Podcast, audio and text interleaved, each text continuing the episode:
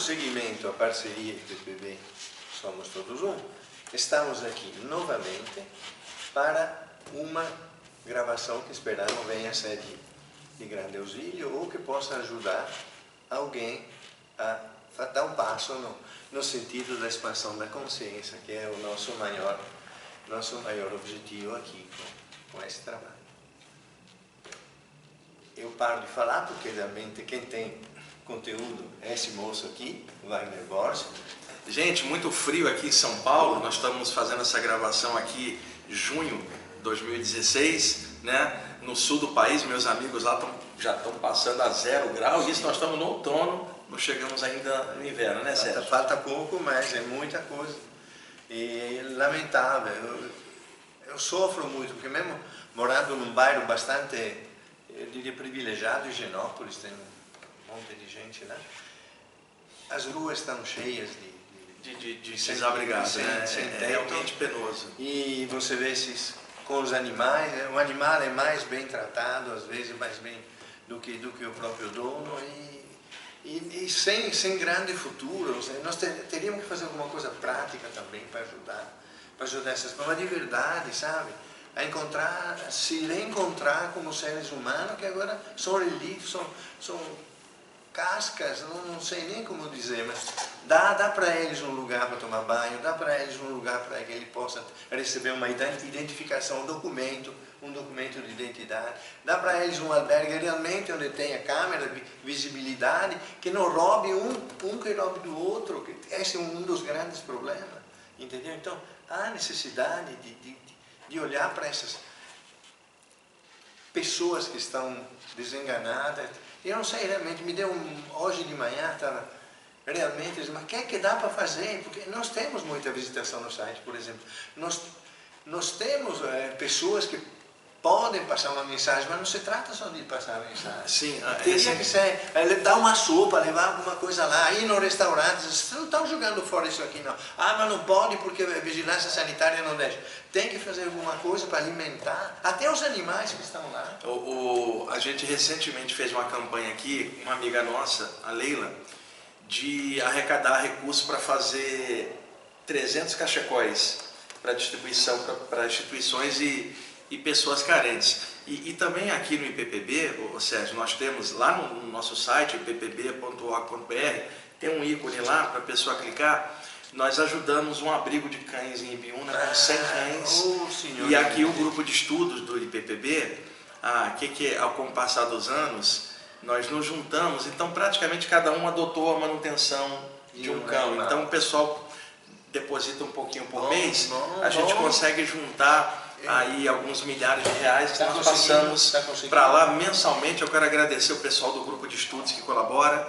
E se alguém quiser ajudar, Sim. é só entrar no nosso site, está lá, você procura, né? E aí você clicando, você cai direto no, no, no, site, no Facebook lá do Abrigo, e você pode ajudar diretamente, não passa por nós aqui. Você entra em contato com o Wagner, meu xará que trabalha lá, organiza tudo, pode dar uma força. Agora, ô Sérgio, a, a, o, o gancho da gente começar falando isso, eu vou narrar uma experiência hoje aqui que vai de encontro a isso que você está falando, tá? E, e, e assim, é, é, o outro lado da, da, questão. Aqui embaixo, puxa, tudo que a gente puder fazer para ajudar é, é ao nosso alcance. Mas tem um outro lado também da questão. Então, eu vou contar uma coisa que você ainda não viu eu contar. O Jefferson provavelmente já viu eu contar isso aqui no grupo de estudos.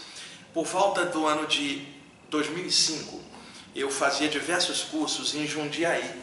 Sim, sim. Lá, inclusive, mantive durante anos um grupo de estudos de experiências fora do corpo e chakras. Hoje, esse pessoal do grupo está aqui em São Paulo, no bairro do Brooklyn, então eu faço aulas lá às terças-feiras. Então, eu estava fazendo um curso de experiências fora do corpo em Jundiaí, num sítio onde tinha um salão que tinha cursos de reiki, aula de yoga, um lugar muito aprazível da minha amiga Marisa. Então, para evitar de ir e voltar todos os dias, eu dormia várias noites lá. Então, o pessoal botava um colchonete lá para mim, botava umas cobertas, e eu adorava dormir lá porque o ambiente muito agradável, no meio de várias árvores. Excelente. Numa dessas noites, Sérgio, era o mês de junho, já estava frio pra caramba. Eu tô deitado no colchonete, desperto de madrugada, paralisado. Aquela clássica sensação de não conseguir me mexer. E aí eu estava de barriga para cima, mas virada um pouco para o lado, a cabeça virada, quando duas mãos seguraram meus ombros. Hum. E eu estou acostumado com isso, são os mentores extrafísicos, sim, sim, sim. e aí eu fui puxado pelos ombros. Duas pessoas, uma de cada lado, dois hindus, me puxaram no ar, eram dois mentores extrafísicos da tradição hindu, que trabalham comigo há muitos anos, hum. já, ah, já os vi fora do corpo muitas vezes, tivemos muitas experiências juntos, né? Por isso que é legal a, a naturalidade de tratar esse assunto. Veja, sim, eu não estou falando sim, de mestres sim, do lado de lá, nem de mitos, bolinha de gás violeta, eu estou falando de seres, seres extrafísicos que reais que ajudam invisivelmente a humanidade. São apenas pessoas do lado de lá, não são mitos nem deuses, mas pessoas de alta qualidade. Em segundo, Sérgio, eles me puxaram para fora do teto, atravessamos o teto Sim. por cima da casa e em, em segundo, vult, me deslocaram no ar, aquela sensação de um deslocamento abrupto Imediato. de um ponto para outro. Eu me vi aqui em São Paulo, perto da 23 de maio, uhum. ali perto da saída da rua Luiz Góes, sim, sim, onde sim. tem ali a passagem para Moema e a passagem é, no viaduto para 23. E naquela época havia uns buracos ali que alguns moradores de rua se abrigavam para se proteger do frio. Hoje esses buracos estão fechados. E aí alguns caras entram ali, se envolvem em jornal, cobertor de alguma forma e dormem ali para escapar da friagem. Eu estou ali naquele ponto, tá? É, não tanto em frente a, a, 23, mais pra, na direção da Luz Góes, mas de frente com, com, com um daqueles buracos. Seguro no ar por esses dois espíritos, mais ou menos uns 3 metros e meio no ar, talvez quatro, flutuando, totalmente consciente, como eu estou consciente aqui, o corpo dormindo lá em, em Jundiaí, quando sai de dentro ah, do buraco um, um, morador de rua, mendigo, né, enrolado em jornal, ele sai. Imediatamente, quando eu vi, eu percebi que ele estava desencarnado, ou, ou, seja, ele tinha morrido de frio. Acabado de morrer. Acabado de desencarnar de parada cardiorrespiratória por causa do frio ali. Um homem com talvez no máximo 60 anos, barba por fazer, né? sujo. E eu olhei, de repente, Sérgio, uma coluna de luz azul desceu em frente a ele, e de dentro dessa coluna de luz saiu um ser. Esse ser personificava a, imagem de um Buda, mas azulado, né? mais ou menos 1,80m, 1,90m, aquela posição altaneira, não do ego, mas altaneira de alguém superior realmente. Corporal, o, o, o, o, rapaz olhou para ele e ficou assim inquietado. Nitidamente eu percebi que o morador de rua tinha noção que tinha acabado de desencarnar, mas ele estava morrendo de medo, Sérgio. E o medo dele não era o da morte, ele tinha saído. Era, e agora? Que que é, é, o medo do que, que rola. E, e agora? O que, que acontece? E ele é, estava ali de frente com esse ser espiritual elevado para ser levado para o lado de lá. Acontece, Sérgio, que lá em Jundiaí eu já estava vendo há meses essa figura desse Buda azulado. E aí, como eu não tinha nome para ele, eu chamei de Buda da Noite.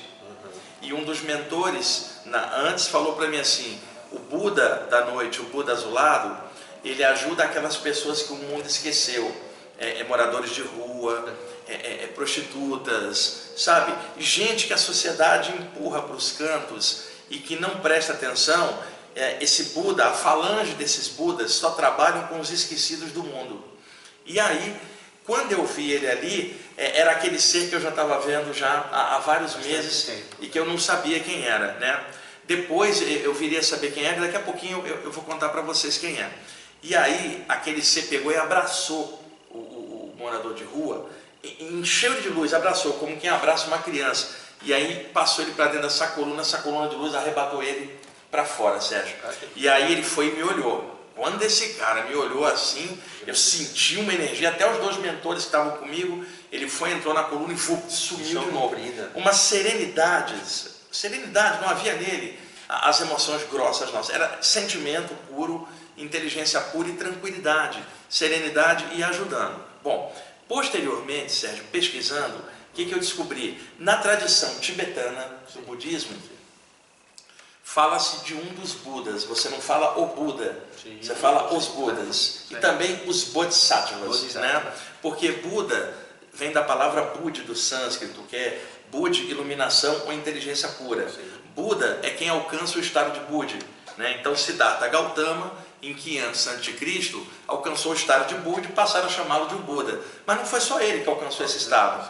Então, antes dele, homens e mulheres, até de tradições diferentes, também chegaram a esse ápice consciencial.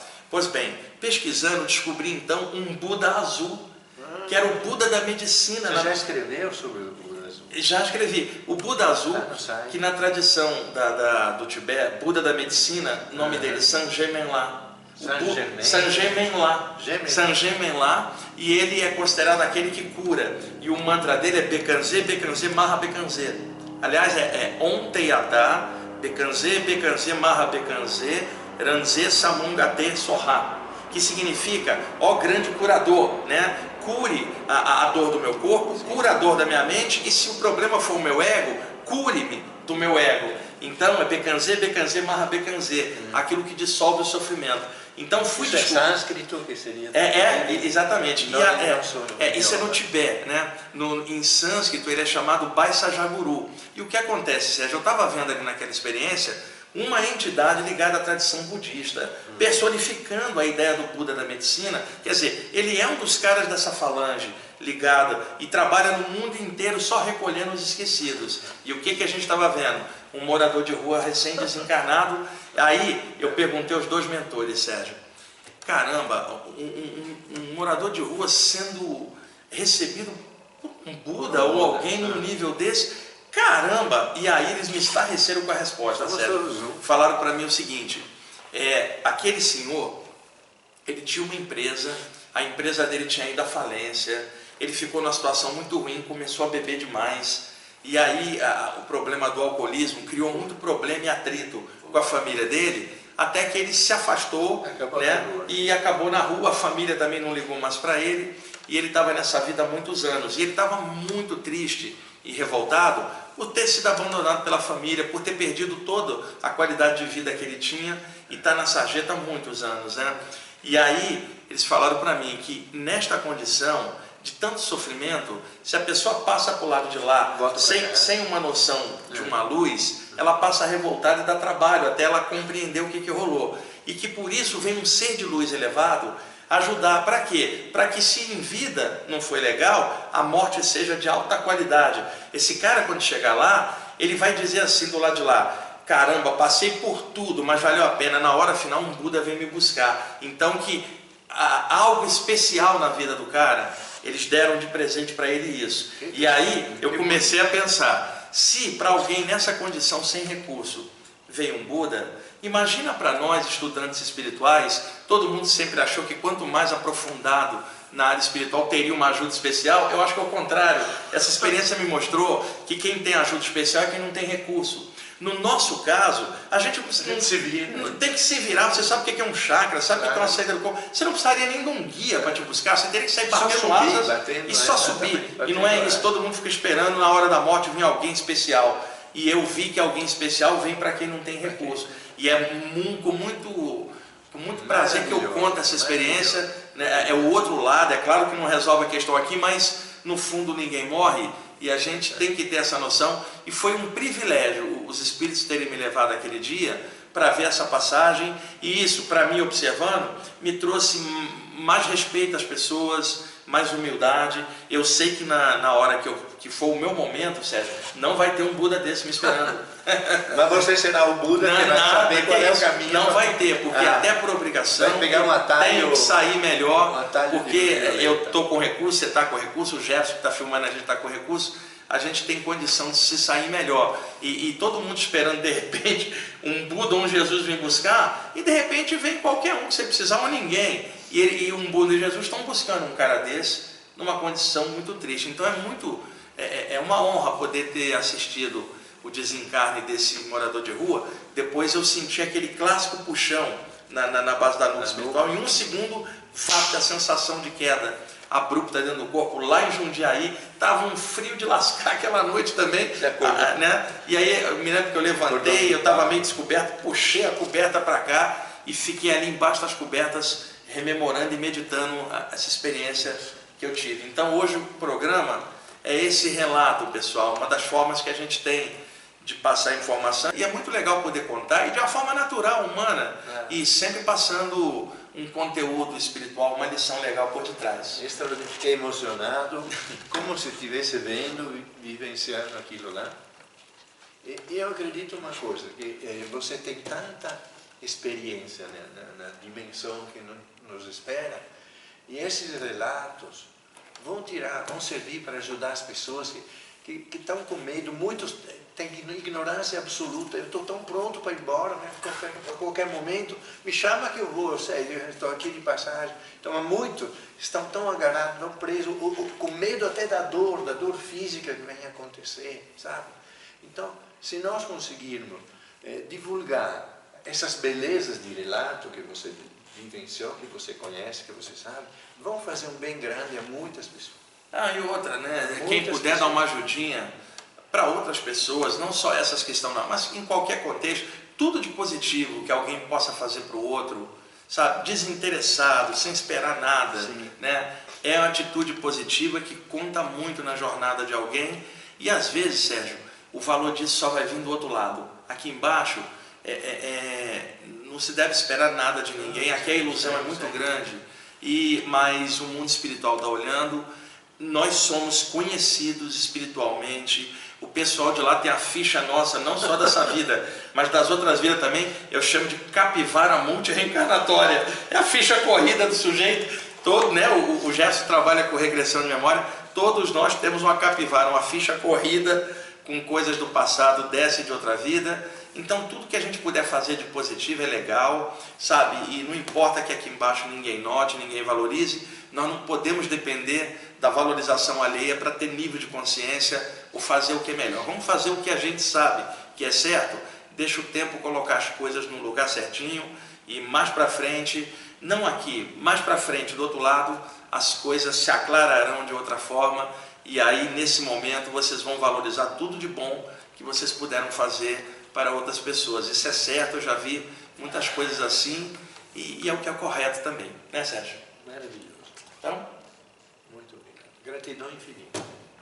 então mais, um programa aí para vocês, espero que vocês estejam gostando, quiserem mandar perguntas para gente, dúvidas, inclusive teve uma, uma telespectadora também que mandou, pediu para eu falar do livro Consciência Cósmica, do Richard Maurice Buck. Então, num dos próximos programas, eu vou trazer o livro dele aqui e vou contar a história dele. É é o maior livro sobre expansão de consciência que surgiu na literatura mundial. E aqui a, a Ordem Rosa Cruz, ela inclusive patrocinou, se eu não me engano, uma das edições do livro. Eu vou trazer para cá para vocês e aí vou contar alguns casos, até para ilustrar um dos próximos programas. Fantástico. Tá bom? Fantástico.